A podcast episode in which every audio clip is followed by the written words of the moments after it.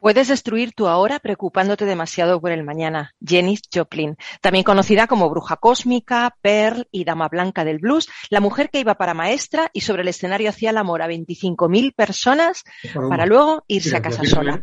¿Sabías que Jenny Joplin forma parte del Club de los 27? Esos músicos que como Jimi Hendrix, Kurt Cobain o Amy Winehouse fallecieron a los 27 años, sus cenizas descansan en el Océano Pacífico. ¿Estás en Rock and Talent?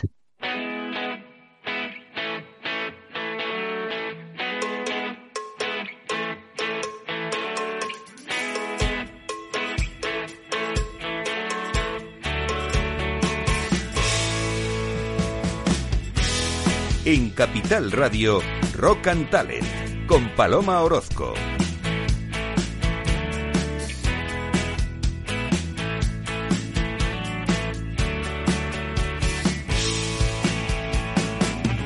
Bienvenido, bienvenido a Rock and Talent, otro lunes más aquí. Yo estoy feliz hoy porque estoy haciendo el programa sin mascarilla y estoy viendo a mis compis, estoy viendo a Emilio, estoy viendo a César, estoy viendo a Carlos, sin mascarilla, porque estamos a través de Zoom, eh. Cuidado, que no estamos ahí incumpliendo ninguna norma. Ahora les, ahora les saludo. Pero quería comentarte algo antes de empezar que leí ayer. Y es que hay ideas de negocio que son realmente originales y a veces disruptivas y que están teniendo éxito en el mundo, como Renta Friend. Eh, por ejemplo, si te sientes solo y no tienes un amigo cerca o es que nunca has tenido ningún amigo porque eres un friki, pues esta empresa estadounidense pone solución al problema ya que puedes alquilarlo. Y además, ¿sabes por cuánto? Por el módico precio de 10 dólares la hora tendrás la compañía del amigo que necesitas. Si quieres ir a comer, si quieres ir al cine, encima te lo puedes coger así, que esté bien guapo, bien guapa y encima presumes, ¿no? De amigo, mira qué pibón de amigo tengo.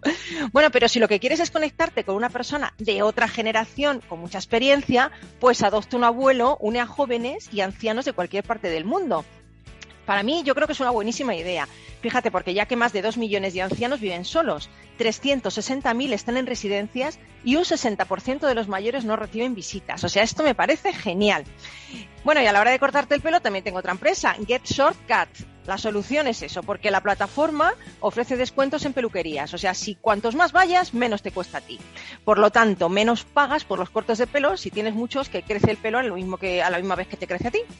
Y eh, lo que más, lo que más, lo que más me gusta, la idea de negocio que más me gusta que leí ayer, mmm, es que yo a veces me siento como Robocop. Entonces, bueno, pues si yo me quiero defender de un malote, la empresa ArtStar ha diseñado un brazo portátil que promete convertirte en el futuro de la defensa personal. Lleva todo para disuadir al agresor. Es un portátil, un smartphone, tiene manos libres y cuenta con un dispositivo de disuasión provocando un sonido proyectando de alta densidad. O sea, te proyecta ahí el sonido y, y bueno, a cualquiera que lo escuche se queda un poquito sordo. Y si la cosa se pone seria, también cuenta con la posibilidad de realizar una descarga eléctrica al atacante.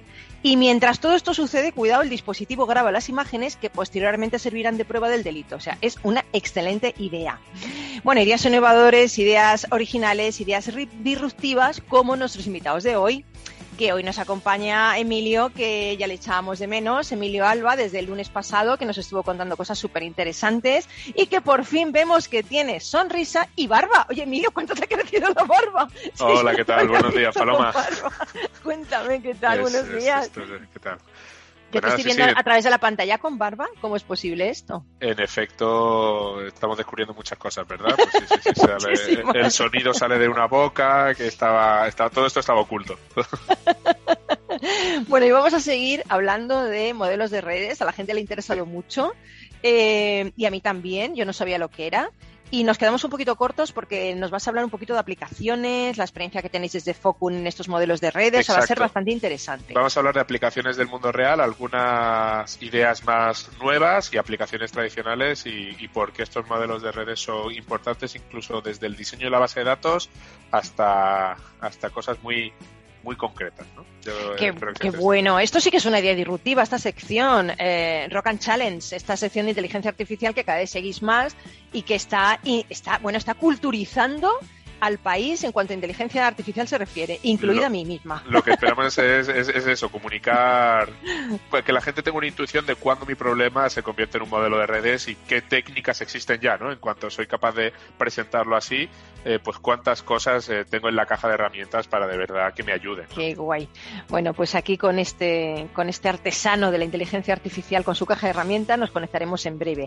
Y luego damos la bienvenida también a Carlos Pucha Gibela, creador de bookideasblog.com, que, bueno, el hombre que se lee un libro casi a diario y que nos trae el código de las mentes extraordinarias de Visten Lakiani, ¿no? Vishen Lakiani, sí. Sí, para un día que lo digo bien.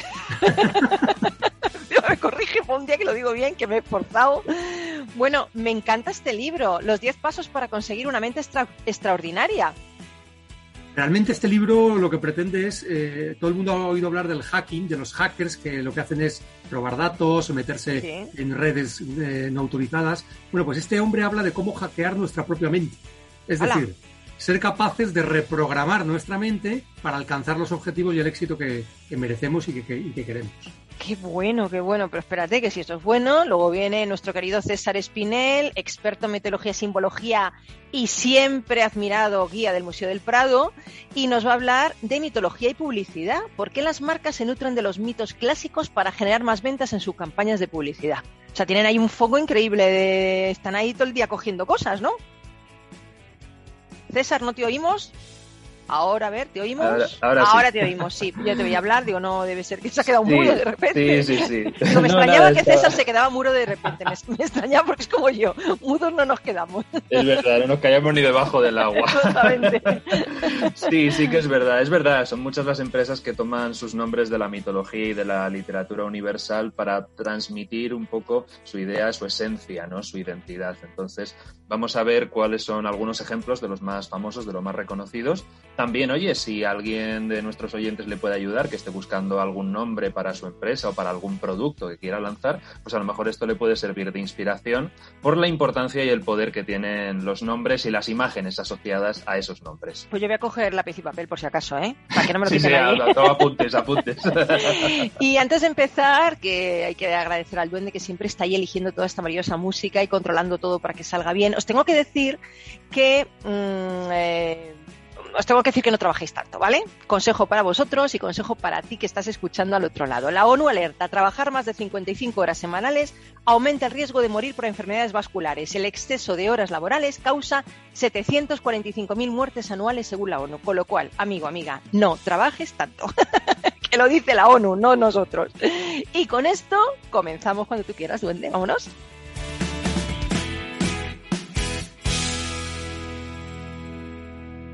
Rock and Talent con Paloma Orozco.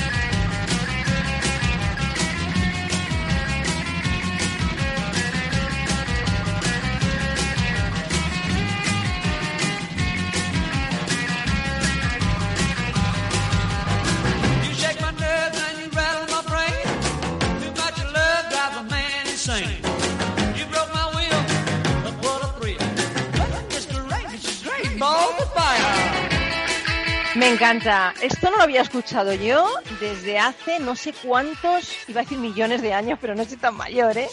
eh That's What I Like es eh, a finales de los 80 varios DJs mezclaron canciones de rock de los años 50 y 60 bajo el seudónimo, todos ellos de Jive Bunny. Y pusieron estas canciones, bueno, yo estoy aquí, no me veis, amigo, amiga, estoy con unas baquetas eh, pequeñas haciendo, haciendo tocar la batería inexistente y Emilio Albalinero le tengo tocando la guitarra eléctrica, pero no tiene tampoco guitarra, o sea, vaya dos que estamos aquí sin ningún instrumento, ¿no? Emilio, buenos días, ¿qué, tal de nuevo? Esto es, esto es puro, puro Zoom. Puro Zoom. Bueno, esta sección Rock Challenge a mí me encanta porque además aprendo un montón talento, imaginación, compromiso eh, con nuestros amigos de Focun, que un día vinieron y ya les enganché yo y se quedaron para siempre. ¿Tú ya para qué te vas a ir? ¿A dónde te vas tú que vas a estar mejor que aquí? Porque yo quiero aprender de ti em, que lo que no se mide no se puede mejorar. Y cada vez la verdad es que lo aprendo más y más y más. Y además con Super Emilio Alba, que aparte de ser CTO de Focun, eh, bueno, es un cerebrito de las matemáticas, ¿no? Y de, y de qué más. No, yo es, es a lo que he dedicado. ¿no? y de, y claro, de todo. Esto, es, esto, no es, esto es a lo que he dedicado, ¿no? La, la, la formación y bueno, y en, y en, la compañía, por supuesto, pues es una de las aptitudes de, de formación, etcétera, que más, eh, más necesitamos, ¿no? Porque al final uh -huh. los modelos, como, como vamos a comentar hoy, pues hay muchas cosas que se parecen y en cuanto uno ha conseguido convertirlo en uno de los problemas que ya se han tratado, pues eh, se apoya en el trabajo de mucha gente, ¿no? no, el, no es, art, es, menos artesanía y empieza a construir sobre la, sobre la ciencia, ¿no? Qué bonito, pero fíjate, eh, yo nunca he conocido doctor en físicas, ¿no? Sí, sí. Eso yo es. nunca he conocido un doctor en física que explique también las cosas para que yo las entienda. No, no, Me imagino que doctor en física es el Don Cooper, ¿no? El de lo importante Theory, es ¿no? explicar. muchas, veces, muchas veces es eh, tener interés en que las cosas normalmente son sencillas, ¿no? Porque, porque si tienen que convertir en sencillas. Luego ya cada uno, con su, como decíamos antes, con la caja de herramientas, eh, puede ser más o menos complicadas, pero normalmente los problemas en sí son sencillos. Y son sencillos de explicar. Luego a veces Mira, son bueno, difíciles de resolver. Son difíciles de resolver a veces, pero eso ya es, es. Bueno, eh, la semana pasada nos quedamos en una cosa que yo desconocía, que son los modelos de redes, ¿no? Nos explicaste un poquito mmm, qué era esa mezcla entre inteligencia artificial y matemáticas, uh -huh. nos hablaste de cómo se hacen los cálculos para estimar, por ejemplo, la, la propagación de la pandemia. Por ejemplo, nos... ¿no? es uno, claro. la epidemiología es uno de los casos en los que uno siempre piensa eh, cómo se propaga una enfermedad infecciosa, ¿no? Pues en que un individuo está en contacto con otro y así muchas veces, y ya se, se ve la red, ¿no? Se ve la red crecer. Pues nos quedamos en eso, pero nos quedó muchas más cosas que hablar. Nos quedó sí. en qué áreas empresariales son importantes, qué experiencia tenéis en Focun en, en, estos modelos de redes, así que por donde tú quieras empezar. Pues, pues sí, eh, yo creo que, que, hicimos un poco como la, la base, ¿no? Y yo creo que la epidemiología lo explica bien. Son modelos en el que uno intenta modelar un comportamiento pues muy agregado, muy global, posiblemente muy difícil, a partir de la interacción de pequeños agentes que puede ocurrir o no, o puede ocurrir con una determinada fuerza, ¿no? Pues las infecciones son un ejemplo. Alguien contagia a alguien o no, y es, y hay personas que ven a mucha gente o están en contacto con muchas personas y por lo tanto pueden ser súper contagiadores.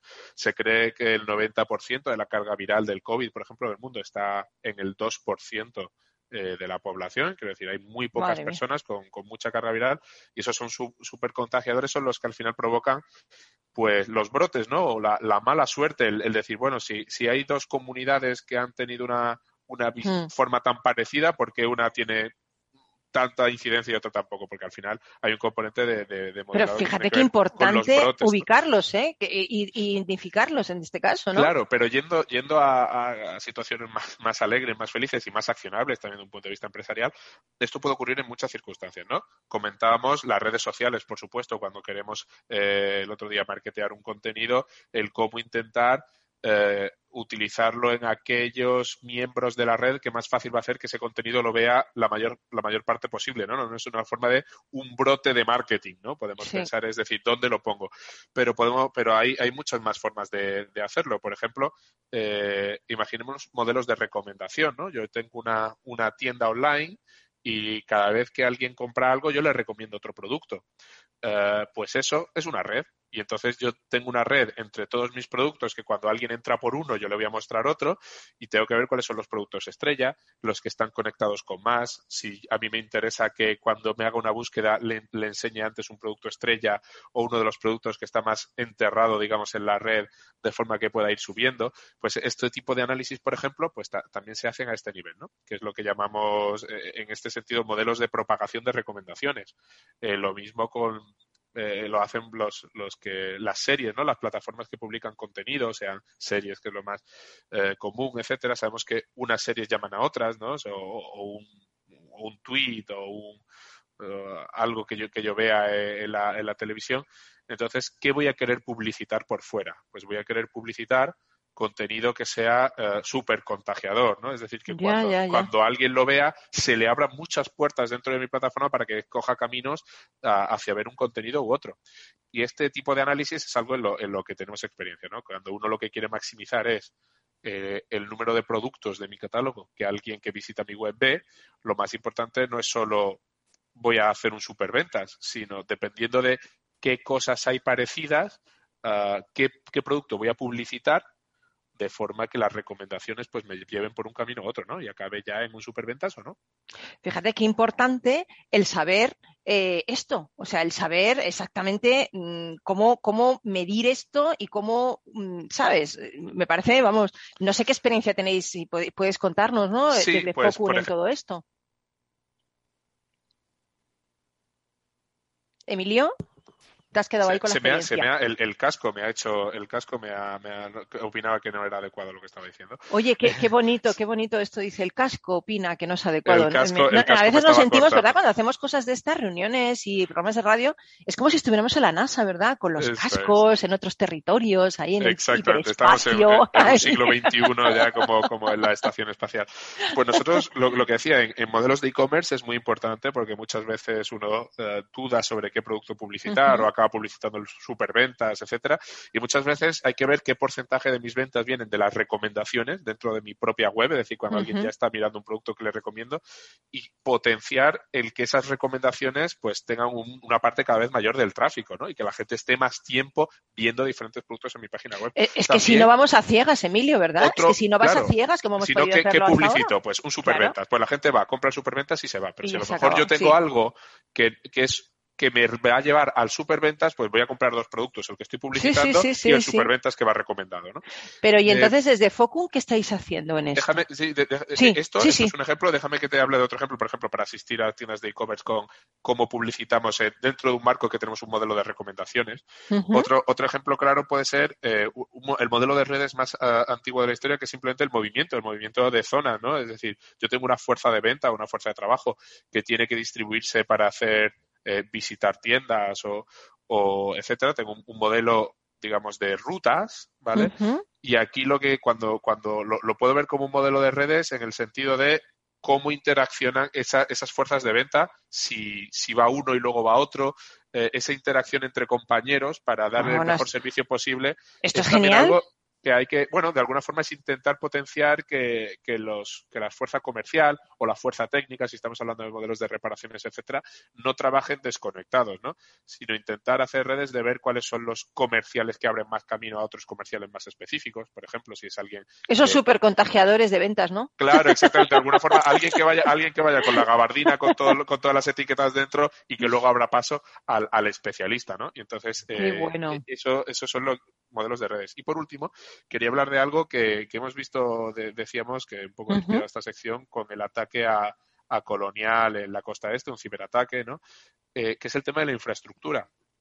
Esto también es muy importante cuando la infraestructura, por ejemplo, redes eléctricas o, redes de, transporte de combustibles fósiles, etcétera, sobre todo las, subestaciones eléctricas, pero también el propio Internet, eh, los servidores que funcionan como modelo de redes, y es una forma de saber esos supercontagiadores, esos nodos críticos que semanalmente en infraestructura, es cómo hay que protegerlos, dónde hay que proteger eh, la red propia para asegurarnos de que un ataque, que siempre puede existir, causa el mínimo daño posible. ¿no? Porque al final, cuando tú tienes que todas las comunicaciones entre el punto A y el punto B pasan por un nodo central y ese es el nodo que tiene más conectividad, eh, pues es un nodo. Es el que tienes que proteger. Es el que tienes que proteger. O incluso cómo construir redundancia, ¿no? Es decir, vale, ¿dónde construyo un nuevo nodo que a lo mejor me cuesta dinero? ¿Dónde pongo esa inversión? Para asegurarme de que mi red es lo más redundante posible. El número de lo que se llama caminos críticos de una red es el, el más bajo posible, de forma que si un nodo se rompe, pues he maximizado el número de veces que yo puedo ir por otro sitio. ¿no? De alguna forma es intentar construir sistemas eh, que sean lo menos, lo que llamamos críticos o que sean más tolerantes a fallos posibles. Y esto en infraestructura física también es algo que hay que vigilar. Es un problema que de nuevo lo convertimos a nuestro problema matemático, modelo de redes, ¿no? Es una cosa que nos acusa mucho. Coges cualquier problema y lo conviertes en el problema que a ti te da la gana y ya lo resuelves, ¿no? Pero es que yo luego tengo aquí no sé cuántas torres de alta tensión. ¿Cómo hacemos? ¿No? Pero al fin y al cabo, el, mundo del software funciona un poco así, ¿no? Se modela trayéndolo un problema que uno domina y a partir del cual ya tiene muchas herramientas a su disposición, herramientas que que, vienen de mucho antes, ¿no? Y este de la infraestructura física o virtual es muy, muy importante. Así que... ¡Qué bueno! es lo que, lo que sabemos, ¿no? Para potenciar ventas, sobre todo, que es ahora algo que, que va bueno, a es que cuando me has dicho lo de, claro, del tema comercial me parece importante, ¿no? Crítico, crítico. Para trabajar equipos, Claro, crítico para mí es eso. Es muy importante. Y el tema de infraestructura también es muy interesante, ¿no? Cuando vamos a, o en cierto modo lo que hablábamos de inversión comercial en personas, etcétera, también es importante, ¿no? Cuando si quiero aumentar mi fuerza comercial, ¿dónde lo tengo que hacer? ¿Con qué tipo de personas que estén en contacto con qué clientes? Es decir, ¿cómo reorganizo mi cartera de forma que, por ejemplo, que un comercial se me vaya o que un comercial disminuya su rendimiento, etcétera, pues me genere el mínimo problema posible. O yo hmm. siga teniendo atención y atención al cliente, pues siga pudiendo dar la mejor atención a todos mis clientes, ¿no? Porque conocen problemas, porque hay redundancias eh, construidas en Pero es que fíjate, yo, eh, yo sí que es verdad que el eslogan este que tenéis de lo que no se mide no se puede mejorar, yo lo entendía, pero no lo entendía tanto como lo entiendo ahora. Es tan importante medir las cosas. Yo creo que la inteligencia artificial está para, para medir todo aquello que debemos cambiar, mejorar, retocar, proyectar. En toda empresa, en toda empresa tomamos muchas decisiones a diario. Muchísimas. Y, y, al menos la tranquilidad de saber que hay una, una base en muchos casos eh, que nos puede mm. ayudar a tomar la decisión. Las decisiones siempre van a ser, o en última instancia, sobre todo las estratégicas, van a ser decisiones humanas. Pero toda la ayuda que tengamos, toda la tranquilidad, exacto, toda la asistencia, nos va a permitir hacerla más rápido, nos va a permitir tomar las decisiones de forma coherente, que es algo que, comunicamos mucho nosotros cuando tenemos un modelo. La cosa no es que el modelo es eh, de un resultado concreto, sino que ante la misma circunstancia uno actúe igual ¿no? y no genere esos problemas en los equipos, en los clientes, en, ser incapaz de entender por qué un año ha pasado una cosa y otro otra. Pues si, si siempre intentamos actuar lo más coherente posible, pues es cuando podremos mejorar, ¿no? que es la segunda parte de la frase. Claro, yo, fíjate, yo tenemos los números, Claro, yo lo equiparo a que tú vas en un barco y si ese barco no tiene sonar, no tiene radar, no sabe dónde va, no sabe cuánto, cuántas millas náuticas le quedan al siguiente puerto, va navegando a ciegas. Sí. Y, por último, ya voy, a acabar recogiendo la frase que, que habías dicho, ¿no? Lo de, lo de trabajar hay que trabajar de forma eficiente. Ha dicho que la ONU, no, la ONU dice que no hay que ¿eh? trabajar tanto. Hay que asegurar, hay que, hay que, eh, esto tiene que ser de apoyos para trabajar de forma eficiente. Muchas veces se trabaja de forma eficiente, no hace falta tanto. Y, y aprovecho para decir que mi hija está completamente a favor del, del tema de la ONU, ¿no? A ella le encanta eh, cantar lo de busca lo más vital.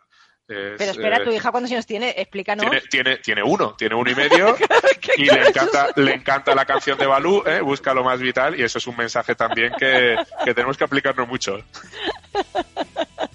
Eh, lo, dice la ONU, pero ya lo decía Balú hace mucho tiempo. Genial. Pues con eso nos vamos a ir a Publi y vamos a tardar nada, cero como en volver y que nos queda todavía mucho por delante. Mil gracias, Emilio, ¿eh? Pero sigue con nosotros hasta el final, ¿eh? Volvemos enseguida aquí en Rock and Talent.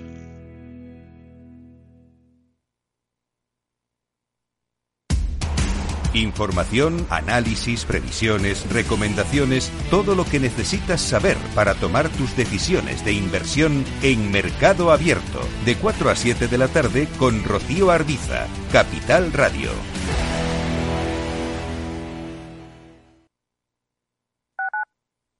Tu radio en Madrid 105.7, Capital Radio. Memorízalo en tu coche. Las vacunas son seguras y la mejor alternativa para acabar con la pandemia. Eres parte de la solución.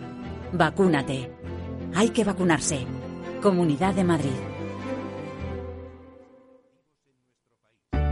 Conecta Ingeniería es el programa que acerca la ingeniería a la sociedad. Todos los miércoles de 10 a 11 de la mañana en Capital Radio con Alberto Pérez. Conéctate.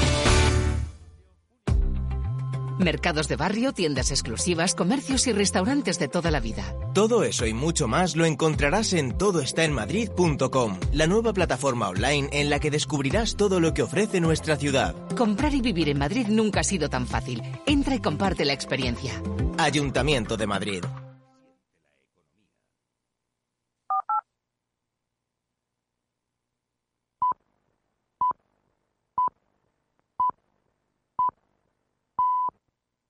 Rock and Talent con Paloma Orozco.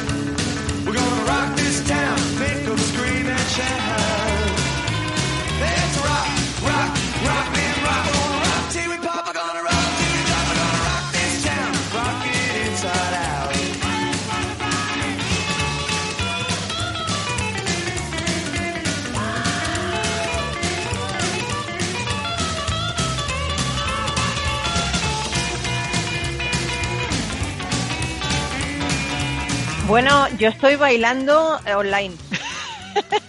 rock Town, el rock, el rock de esta ciudad. Yo estoy bailando, yo no sé, vosotros estoy viendo y estáis bailando también, Stray Cats. Carlos, tú es el que menos bailas hoy, ¿eh? Estás concentrado en el libro que nos vas a proponer, ¿no? Claro, es que es un libro que, tiene mucha amiga. Mucha amiga y muchas hojas también. no, no tiene tantas hojas, ¿eh? es un libro relativamente, tiene doscientas y pico páginas. Pues se puede leer en una noche, ¿no? Para ti, en una noche, ¿no? Sí, más o menos. bueno, eh, bueno, Carlos ya le conocéis, que es el creador de ese blog de, libros tan bueno, bookideasblog.com, pero aparte ha, fundado 12 startups, eh, ha sido director de un montón y gerente de un montón de compañías, o sea, en fin, que lo que nos recomienda tiene su peso, que lo recomiende yo no importa, pero que lo recomiende Carlos es seguro que bueno, vamos.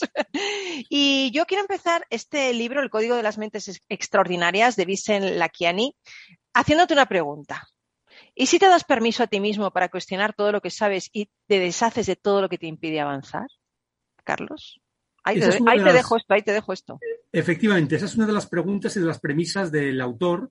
Eh, primero quiero comentar que el autor es un, es un empresario indio, es ingeniero informático, tiene una empresa ahora de más de 200 empleados que se dedica a la tecnología educativa, que se llama Mind Valley, como el, el Valle de la Mente, sería la traducción al español, ¿no? Eh, pero lo curioso es que esta persona durante bastantes años estuvo teniendo problemas para sacar adelante.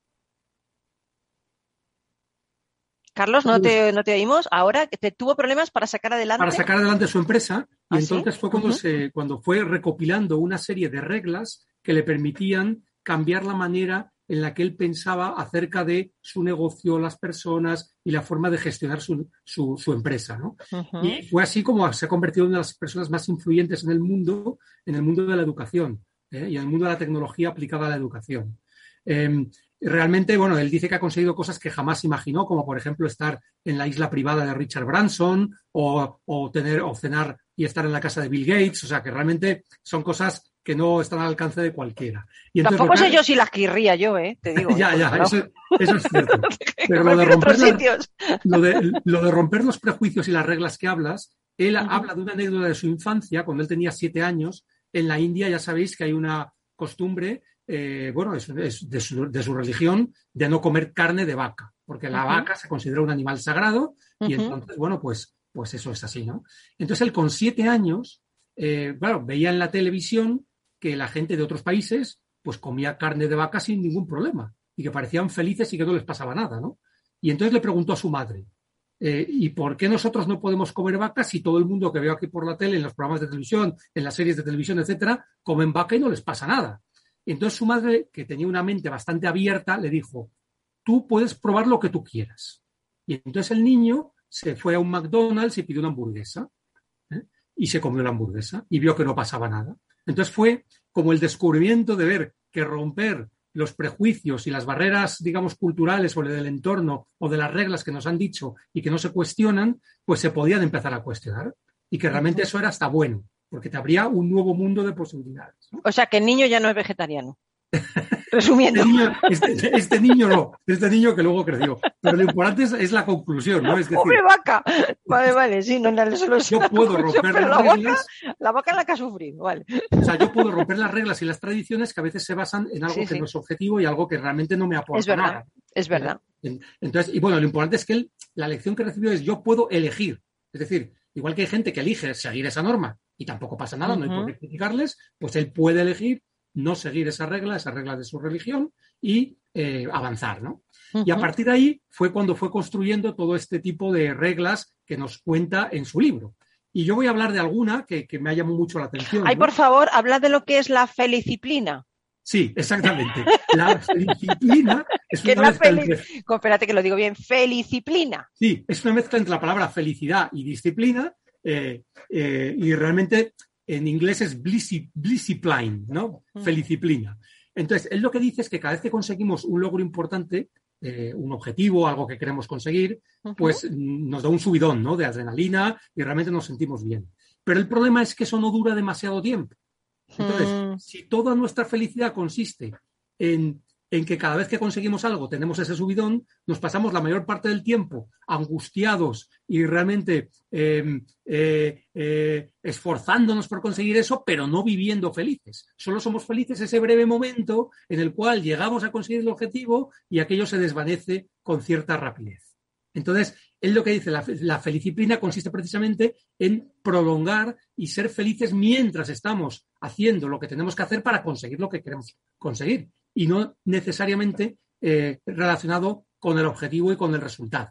O sea que nos, tenemos que, desentender más de los resultados y, y, empeñarnos en ser feliz como un hábito, ¿no? Exactamente. Pero como un hábito en el día a día, es decir, aquello que nos, eh, que nos lleva a poder conseguir ese objetivo consiste en una serie de pasos, una serie de acciones, una serie de hábitos que tenemos que hacer en nuestra vida. Son esos los que nos tienen que hacer felices. Y Desde luego, totalmente de acuerdo, vamos. Sí, realmente esto, esto lo que se llama es, em, en lugar de, estar siempre pensando que quiero conseguir algo y luego cuando consigo eso quiero conseguir algo más y luego algo más, siempre, siempre es la eterna insatisfacción. Sí, exactamente. Eh, lo que él habla es que vayamos de, lo que ya hemos conseguido hacia atrás. Es decir, que seamos capaces de ser conscientes de la cantidad de cosas que hemos conseguido para que ya seamos felices directamente por haberlas conseguido.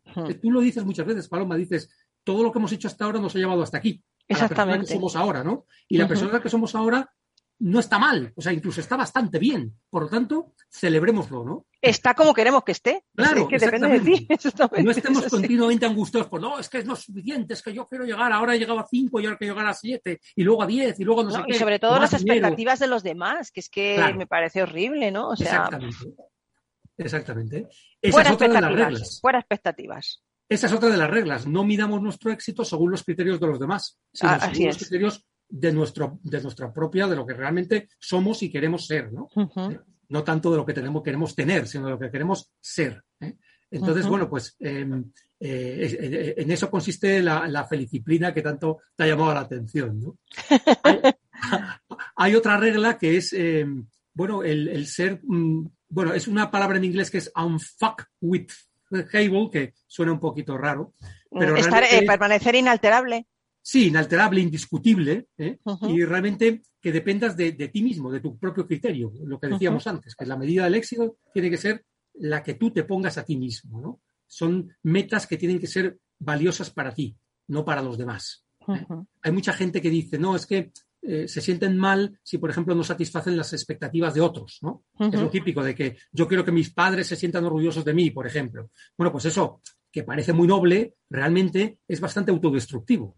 Porque te estás midiendo con respecto al criterio de tus padres, que seguramente te quieren mucho, pero no son tú no, eres, no, es lo que tú quieres conseguir. Y quizá tus padres estén más orgullosos de ti si, si, sigues tu camino, aunque no sea el suyo, ¿no? Claro, claro. Ah, bueno, hay algunas veces que los padres esto no lo entienden bien, pero es que es la pues, Pero, pero es el problema de los padres, no nuestro, ¿verdad? Yo soy tuyo. Así es. ¿eh? Entonces, bueno, pues, pues es, es, otra de las, digamos, de las, de las, de las leyes o de los principios que él, él, él practica y él, y él propugna. ¿no? Ala, me encanta eh, este libro, ¿eh? Me gusta muchísimo. Sí, sí, me, sí. este me lo voy a leer, sí. Este hay me lo una voy web leer. tiene él una web en mindvalley.es donde tiene cursos, tiene vídeos, tiene podcast. Realmente es muy interesante el ver todas las, las, iniciativas que está haciendo para conseguir que la gente aprenda precisamente a reprogramar su mente. Sí, pues yo voy a ser una de esas. Bastante, bastante difícil, ¿eh? Bastante, Uy, uy, uy, difícil, pero muy importante. bastante ambicioso, sí, sí. Pero sí, muy importante, importante. Emilio, hay, que ir, siempre tenemos que ser la mejor versión de nosotros mismos, sobre todo por nosotros y por los demás. Oye, pues feno- fenomenal, Carlos, te agradezco un montón que nos hayas eh, ilustrado y nos hayas traído este libro. Y ahí está, ahí está. Eh, ¿Nos lo recuerdas, por favor? Sí, por supuesto, es el código de las mentes extraordinarias de Vishen Lakiani. O si no, que se metan en bookiesideasblog.com y ahí se lo leen. Lo pueden ver. Genial. Bueno, pues nada, seguimos en Rock and Talent. No te vayas, Carlos, que ahora nos vamos con las marcas, la publicidad y nuestro experto en mitología, eh, que en vez de llamarse César se podía llamar llamado Zeus, incluso, ¿eh? Luego, luego vemos- lo vemos, lo escuchamos. Nos vamos un poquito a oír a, bueno, una cosa preciosa de Clash, London Calling, y volvemos enseguida. Rock and Talent, un programa para ti, para compartir, para sentir, con Paloma Orozco.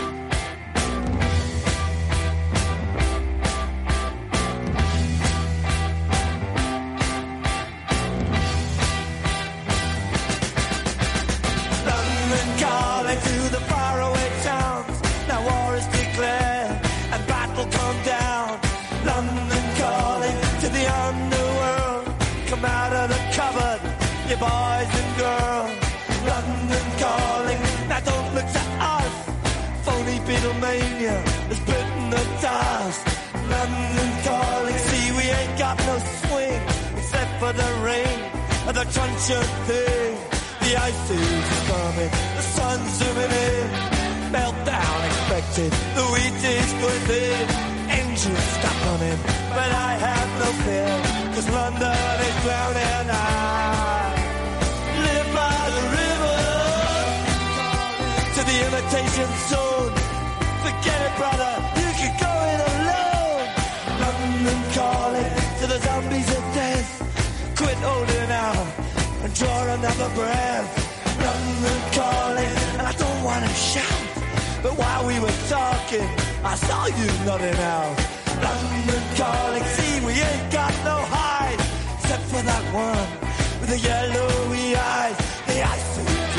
Qué lucha, qué lucha tengo aquí con el duende que dice que va a poner el disco entero, que es un doble London Calling, que es uno de sus discos favoritos y que no va a dejar hablar a César. Que le ha muteado y todo. Y el pobre César está intentando, intentando. sí que lo has dicho, sí. César, ¿cierto o no? Algo se ha hablado, algo se ha hablado aquí, ¿Cómo eh, se de ha que hablado? Que tirar todo el no te día. dejar hablar. y yo quiero saber, yo quiero saber por qué las, las marcas están tan empeñadas en, en todo, todos los anuncios, los perfumes, la- las zapatillas, todo, todo son, son mitología clásica. Mm, Sí, es cierto. Pero Además, mires donde mires, ¿eh? Y oigas donde oigas. Es increíble esto, César, ¿por qué? Me gusta la palabra que empeñas, además, que es eso, el empeño, ¿no? El empeño que tienen. Eh, hemos dicho al principio, y creo que estamos de acuerdo, en que el nombre de una empresa o de una marca eh, busca transmitir un poco su esencia, ¿no? Podemos decir que es como el receptáculo de su identidad, ¿no? Exactamente Ujú. igual que ocurre con el nombre de las personas. Sí. Entonces, son nombres que buscan transmitir algo, que tienen un significado tanto para el que se presenta bajo ese nombre como para el que lo recibe. Entonces, eh, hace unos años, unos dos años más o menos, estuvimos aquí hablando del origen de los nombres de Amazon, de Indra, de Avalon Guitars, de Nike, ¿no? Y entonces, pues hoy he traído algunos ejemplos más que a lo mejor pueden ser de inspiración para alguien. Bien. entonces, por ejemplo, uno que a mí me gusta mucho personalmente porque me hace mucha gracia todos conocemos eh, Yahoo, la célebre empresa de Internet y software fundada en 1994 por Jerry Yang y David Filo. Y resulta que el nombre lo tomaron de una divertida costumbre que tenía el padre del segundo, de Filo, porque resulta que este señor era un gran admirador de los viajes de Gulliver, de la novela de Jonathan Swift de 1726. Y hay un momento en el que Gulliver llega al impronunciable país de Ah, no, no, pronuncialo. No, no, no, no, o sea, es, no, ahora vas y lo pronuncia. No, no, ahora vas y lo pronuncia. Es, que tiene muchas N's con H's intercaladas y es, tremendo. Vale. Pero, o sea, os invito a buscarlo si no, si no lo habéis leído nunca porque es, es alucinante. Y entonces, en este país resulta que eh, está dominado por eh, caballos civilizados y es donde habitan los Yahoo. Los Yahoo son unos seres parecidos a los humanos, pero que son eh, sucios, muy brutos y muy desagradables. Y resulta que el padre de David Philo utilizaba la palabra Yahoo para describir a su hijo cuando era pequeño. Es decir, que podemos pensar que David Philo tenía que ser todo un elemento cuando era pequeño. el bicho que mató al tren Efectivamente. Dice, ah, bueno, pues mi padre me llamaba Yahoo, pues nada, ya lo ponemos así de nombre a la empresa. Y algo tan tonto, pues ha, dado lugar a esto, ¿no? Madre mía. Sí, sí. Eh, otra, otra empresa muy célebre es Apple, fundada en 1976, y sobre su origen hay muchas hipótesis. Eh, es verdad que la más aceptada dice que en ese año el primer logo de Apple eh, presentaba a Isaac Newton leyendo un libro debajo de un árbol con la manzana a punto de caer sobre su cabeza. Hay otra teoría que dice que se debe al gusto de Steve Jobs por las manzanas, porque Macintosh, que es el famoso ordenador Mac, es también una variedad de manzana. Anda. sí, es una, curiosidad. Pero hay otra teoría que a mí es la que más me gusta, lógicamente, que dice que el logo de la manzana mordida está relacionada con el mordisco que le dio Eva a la supuesta manzana en el Edén, porque en inglés morder, to bite, está relacionado sonoramente con el bit informático. Entonces, Toma, ya van a aterrizar el rizo ya, esto ya no sé si creérmelo, ¿eh? No sé por qué me lo dices tú. Haría ahí un juego de palabras. No, yo te digo simplemente que es una teoría que se está manejando y que a mí, a mí me gusta, probablemente no Sí, a mí también, ¿eh? A mí pero oye, hasta que no salga Apple así oficialmente y diga, eh, la manzana se llama así a ver, Steve Jobs ya va a ser difícil que salga, porque está muerto básicamente, pero bueno. ¿Quién puede salir por ahí a, a decirnos? Puedo ser una ouija aquí un día. Sí, sí. Eh, otro caso, otro caso importante e interesante. Cinco años antes de que se fundara Apple, en 1971, tres amigos universitarios, que eran amantes del café y de la novela Moby Dick, querían empezar un negocio, pero les faltaba el nombre y el logo. E inspirados por el ambiente de la novela, pues deciden buscar imágenes en los libros y lo tuvieron clarísimo cuando encontraron en un libro de un marinero noruego del siglo XV la imagen de una mermaid, lo que nosotros mal llamamos sirena, porque las sirenas de la cuenca mediterránea no es lo mismo que la sirena nórdica. No, no, yo prefiero ser una sirena de la cuenca mediterránea, ¿eh? De la cuenca mediterránea. La cuenca mediterránea, entonces tendrías que tener cuerpo de pájaro. Exacto. Bueno, ya, vale, vale, pero prefiero ser un cuerpo de pájaro, que al fin y al cabo tengo el nombre, ah, que ser un monstruo. vale, vale. el caso es que a estos tres se les ocurrió la idea de que esa eh, mermaid que habían encontrado en el libro, que tenía eh, dos colas, en lugar de seducir a los marineros y atraerlos hacia las rocas, pues seduciría a la gente a tomar una taza de café. Y entonces estos amigos fueron los fundadores de la cadena Starbucks, cuyo nombre mm, está tomado de precisamente el primer oficial del Pequot, que es el barco del ah. capitán Ahab. De Moby Dick, sí señor. Efectivamente. Entonces sí, señor. El Qué bien traído, que bien llevado. Sí, sí. Eh, está, está pensado, está currado. Sí, sí, está currado. está currado. Otro caso que me parece precioso es el de la compañía japonesa Canon, fundada en 1937, porque el nombre viene de su primer modelo de cámara, que se había diseñado unos años antes, en el 34, que, se, que llamaron Canon por ser el nombre japonés de Kuan Yin, que a su vez es el nombre chino del sánscrito Avalokitesvara, que es el bodhisattva de la compasión en el budismo. Entonces, como eh, digo, Canon es el nombre japonés del chino Quan Yin, que es una contracción del Quan Xin Yin, que significa aquel que oye los lamentos del mundo. Madre mía, lo que sabe este hombre. o sea, la diosa de la compasión. Efectivamente. En realidad, técnicamente no es una diosa, pero eso es otro. es un ente que hmm. tratamos en otro momento, si queréis. O sea, el bodhisattva en realidad representa una virtud o un factor de alguien que está avanzando en el camino para convertirse en el Buda. Entonces, ah. representa un valor importante, pues eso, la justicia, la rectitud. En este caso es la compasión y la misericordia. Es uno de los aspectos más venerados en todo el budismo. Y además lo hace bajo la apariencia femenina. O sea, la misericordia y la compasión se representan. Como no podía ser menos. Bajo la apariencia femenina, claro. Efectivamente. Eh, y además, en los años 80, el grupo Canon lanzó sus cámaras fotográficas EOS, que no solo es el acrónimo de Electro eh, Optical System, sino que también es el nombre de la diosa griega de la aurora, que es la diosa que trae la luz al mundo. Entonces, fijaos qué bonito, ¿no? La idea de la compasión y de la luz, ni más ni menos. Sí, sí, sí, sí. sí. Una empresa fotográfica, es aspirar muy alto. Muy alto, sí, sí. Y ya que hemos entrado en la mitología griega y antes mencionabas la mitología clásica, pues de esta tenemos muchísimos ejemplos. Eh, ya comentamos en su momento el origen de Nike, ¿no? Y dijimos que lo pronunciábamos mal, que en realidad tendríamos que decir Nike, porque es el nombre griego original de la diosa de la victoria, ¿no? Que la compañía utiliza para transmitir los valores de sus productos deportivos.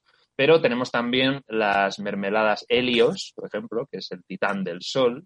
También toda una cadena de productos de alimentación, curiosamente, que decide adoptar el nombre de Ero, que Ero era una sacerdotisa de Afrodita, que vivía en lo alto de una torre a orillas del Helesponto y que todas las noches encendía una llama en lo alto que servía de guía para que su amado Leandro pudiera cruzar el estrecho y reunirse con ella. ¿Y qué tiene que eso que ver con los supermercados? Claro, mm, eso es lo que, además que la historia, la historia precisamente no, termina bien, o sea, yo tampoco lo entiendo, o sea, no, y de verdad lo he buscado y no he encontrado el motivo por el cual deciden llamarlo Ero, porque además es una historia que termina trágicamente, o sea, acaban los dos muertos. Entonces, es muy. sí, sí, es, es, muy tremendo, pero. Pero sí, oye, deciden, deciden utilizar ese nombre, pero no sé realmente, porque si no, simplemente quería comentar y compartir que eso existe y está ahí y tiene esa historia. Y claro, no nos podemos mm, hablar de mitología griega en las marcas sin olvidarnos de eh, la marca Hermes o Hermé, que eh, considerando los productos que venden ahora, la verdad también resulta un poco difícil establecer la relación entre la empresa y el dios griego, pero, pero este, este caso sí que está bastante claro, eh, porque el fundador de la compañía, primero, fue eh, Thierry Hermé, por lo tanto el apellido ya está ahí, pero también porque en 1837 decide fundar en París un taller para fabricar eh, bridas y arneses y fustas dedicadas a abastecer a los nobles europeos. Entonces, su objetivo era fabricar esas vidas y esos arneses más finos pero, pero explica, pero César, perdona, explica que es para equitación, que como no has dicho equitación, claro, está diciendo arneses para los, iba, iba Se van a pensar que estamos en 50 sombras de Grey cada vez más oscuras. No, no sé, explícanoslo. No, no, claro, iba a eso. o sea, eran las bridas y los arneses dedicados al mundo del transporte, a la industria del transporte. Eso es. Por eso su logo, de hecho, era un carromato, tirado por caballos.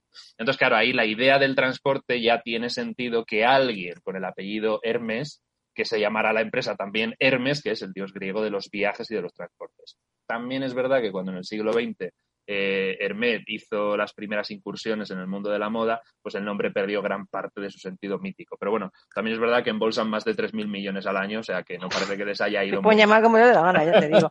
Pero tú cuando vas por la calle, cuando ves anuncios y de repente ves Olympus, la precolonia no sé qué, tal, tú debes alucinar, ¿no? ¿Y por qué ponen este nombre? ¿Y por qué se llama de esta forma? ¿Y por no? No, te preguntas. Claro, efectivamente. descansarás, no descansarás nunca. Nunca, eso, eso sí que es verdad. O sea, eh, estoy todo el día con el, con el radar puesto. Pero eso es verdad, y, con esto termino que a través de, todas estas imágenes ¿no? Eh, y, todos estos mitos tradicionales que son convertidos con el paso del tiempo en arquetipos, en símbolos, en estereotipos, son reconocidos y fácilmente interpretables por un amplio público. Entonces, un factor importantísimo que tiene la publicidad es aprender a emplear estos, estas imágenes, estos símbolos para transmitir valores como la belleza, como la salud, como la juventud, la fama, el progreso, el ecologismo, la libertad, es decir, ideas y valores que no se pueden transmitir solamente con palabras, sino que con una imagen, el famoso dicho de una imagen vale más que mil palabras, si se sabe encontrar la imagen adecuada, pues se puede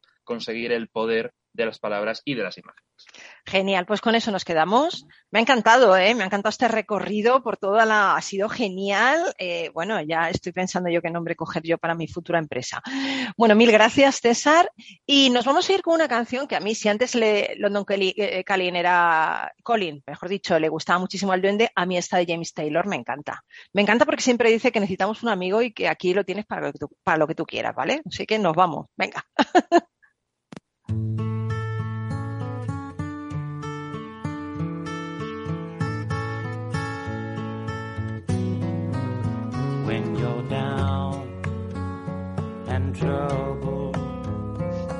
Hace unos días fallecía Humberto Maturana, biólogo, filósofo y escritor chileno, Premio Nacional de Ciencias en 1994, el hombre que hizo reflexionar al Dalai Lama sobre lo que es la vida. La obra de Maturana se centra en un término que acuñó combinando dos palabras del griego, auto, asimismo, y poiesis, creación, autopoiesis. Según su teoría, todo ser vivo es un sistema cerrado que está continuamente creándose a sí mismo y por lo tanto reparándose, manteniéndose y modificándose.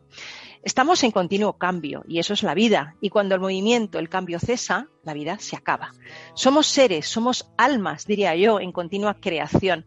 Es algo que ya apuntó uno de mis escritores favoritos, Saint-Exupéry, el autor del Principito, cuando dijo que la vida es esta inmensa fragua en la cual el hombre debe formarse a la imagen de sus sueños y además debe formarse junto a los otros para formar una sociedad justa donde el sentido de la humanidad se une con el de la solidaridad.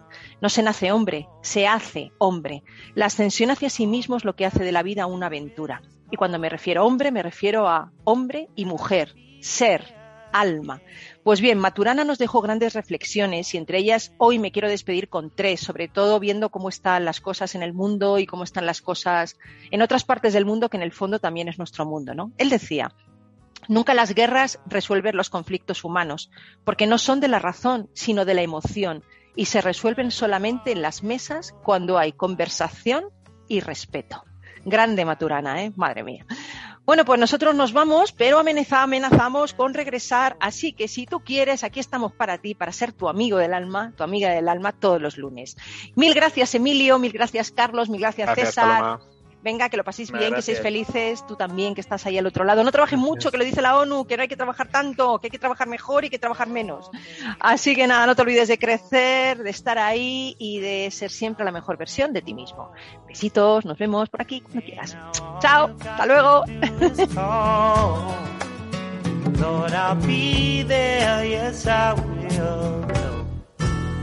got a friend, yeah. Ain't it good to know you got a friend? Ain't it good to know you got a friend? Oh yeah, yeah, you've got a friend.